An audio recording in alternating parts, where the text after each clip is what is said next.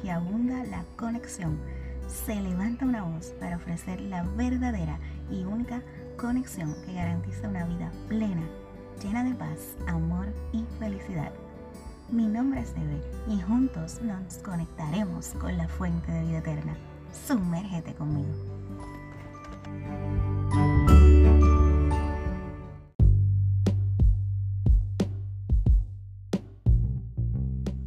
Hola, hola, bendiciones. Aquí otro episodio más de Conéctate a la fuente.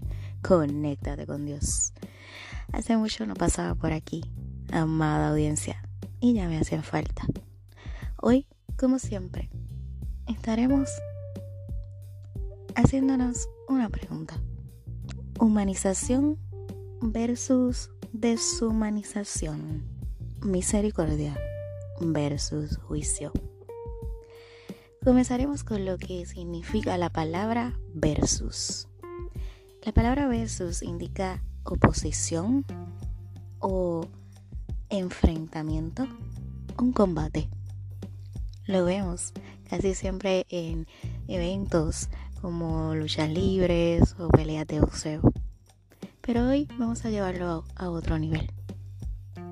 Comenzaré con el verso de Jeremías 5.1 Recorred las calles de Jerusalén y mirad ahora e informaos, buscad en sus plazas a ver si halláis hombre, si hay alguno que haga justicia, que haga justicia, que busque verdad, y yo lo perdonaré, dice Jehová. Que mucho esta humanidad le ha fallado a Dios. Dice la palabra de Dios en Eclesiastes 1.9 que no hay nada nuevo bajo el sol. Desde el comienzo Dios ha estado en un versus. Misericordia versus juicio. Sí, pasó en el Edén, pasó en el diluvio, pasó en Sodoma y Gomorra, pasó en la torre de Babel, pasó con Egipto y el pueblo de Dios, de Israel, pasó con el rey Nabucodonosor y Daniel. En todos estos escenarios vimos un Dios de misericordia versus juicio. Es hermoso conocer a Dios por completo, cómo Él se mueve, cómo Él trabaja. ¡Wow! Lo entenderemos humanamente jamás, hasta que quiera o hasta que estemos algún día en su reino. Aleluya. Dios conoce su creación, sabe lo que pueden ofrecer, sabe hasta dónde llegarán. Ayúdanos, Padre. Y si buscamos en la palabra de Dios toda la misericordia que ha tenido con la humanidad, aún dentro del juicio existe misericordia. Sí, lo vemos en el diluvio con Noé. Dios iba a consumir toda la tierra, pero tuvo misericordia de un justo que lo amaba y respetaba. Así es mi Dios, justo y misericordioso. Y esta humanidad está deshumanizada. Sí, en estos tiempos finales los estamos viendo. Deshumanización versus humanización. Empezamos con el transhumanismo. Cada quien es un dios y cada quien determina qué debe ser. Dicen, lo que me creo, eso soy. Si soy, si me creo un perro y me identifico como un perro y esa situación se debe respetar, mi ideología y mi perspectiva. ¿Really? La deshumanización es ir en contra de todo lo establecido por Dios. La inteligencia artificial mejora al ser humano, convirtiéndolo en un ser inmortal, robotizado. No acepta los cambios de la edad, la vejez.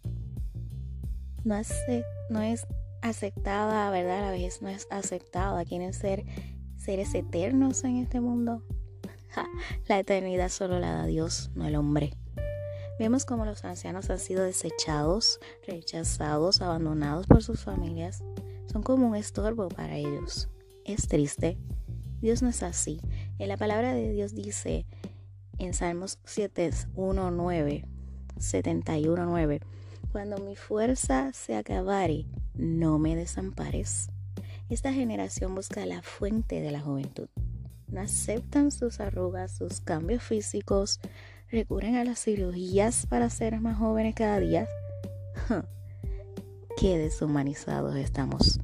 El transgénero, que se consideran hombres siendo mujer o al revés, condenado por Dios ya que no es lo establecido en su creación. La deshumanización del hombre consiste en que el ser humano a partir de un proceso va perdiendo las características más innatas y elementales. Como consecuencia, tenemos a un ser deshumanizado, más alejado de su esencia, más natural y más alejado de su creador, Dios. Cada vez que se acerca más el final, más las personas se deshumanizan. La palabra dice, por haberse multiplicado la maldad, el amor de muchos se enfriará. Mateo 24:12. ¿Y qué me dicen de la trata humana, la violencia sexual a los niños, el aborto, los crímenes? No hay temor de Dios, no hay sensibilidad ni empatía, no hay humanidad. ¿Saben? Dios sabe que el mundo haría todo esto, pero a Dios le da ira y tristeza que sus hijos actúen como el mundo. Entonces ya no será más misericordioso, sino que vendrá el juicio. ¿Por qué? Sencillo. Los creyentes, gentiles, hijos de Dios, entre ellos están siendo deshumanizados. ¿Sí? Contiendas, envidias, falta de amor, competencias. ¿Creen que Dios no se duele? Y luego preguntan, ¿dónde está la justicia de Dios? ¿Por qué debemos pasar por esto o lo otro? Hello, en serio. Miren sus acciones, sus contiendas, por tonterías, por cosas que no tienen sentido ni valor. Es triste ver esto en el pueblo de Dios. Es tan fuerte ver cómo el mundo de las tinieblas es más unido para un propósito que el pueblo de Dios, ¿sí? Cristo dijo, sean uno como yo y el Padre somos uno. San Juan 17, 22. ¿Estaremos siendo uno? Wow, para pensar. ¿O no estaremos solo enfocados en nuestro crecimiento y no en el del otro? Cristo vino a servir, no a ser servido. Mateo 20, 28. No es por obras para que nadie se gloríe. Efesios 2.9.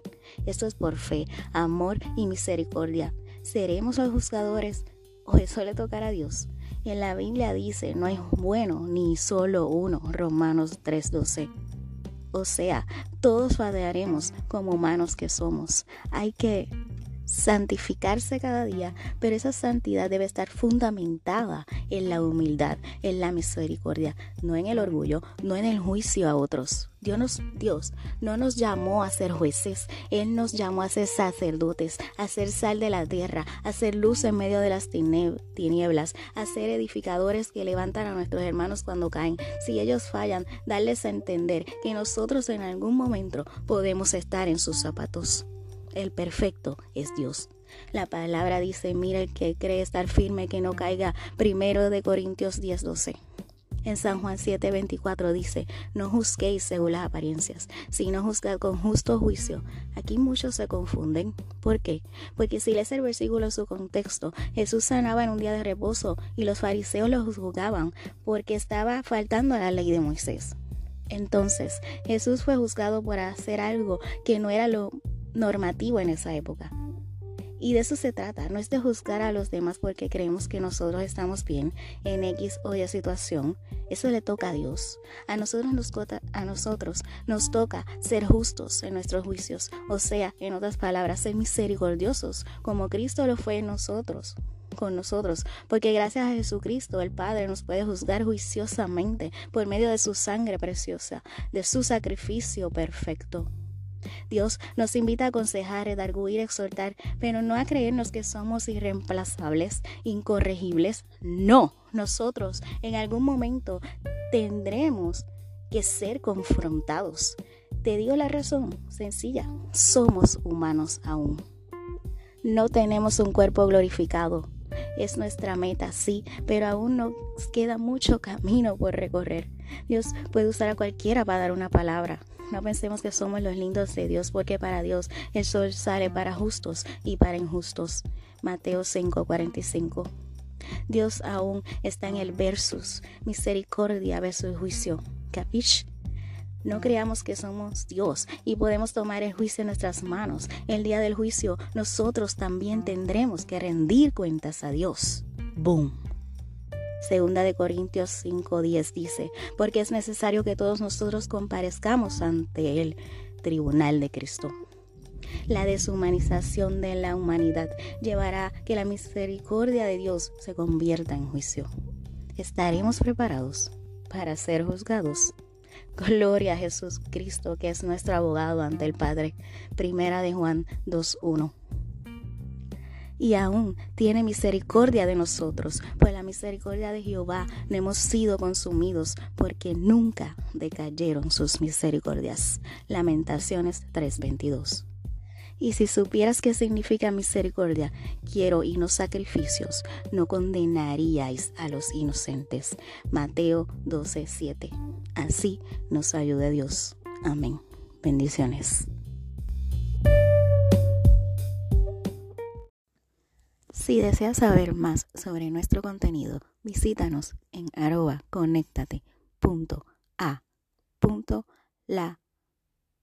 fuente en Instagram.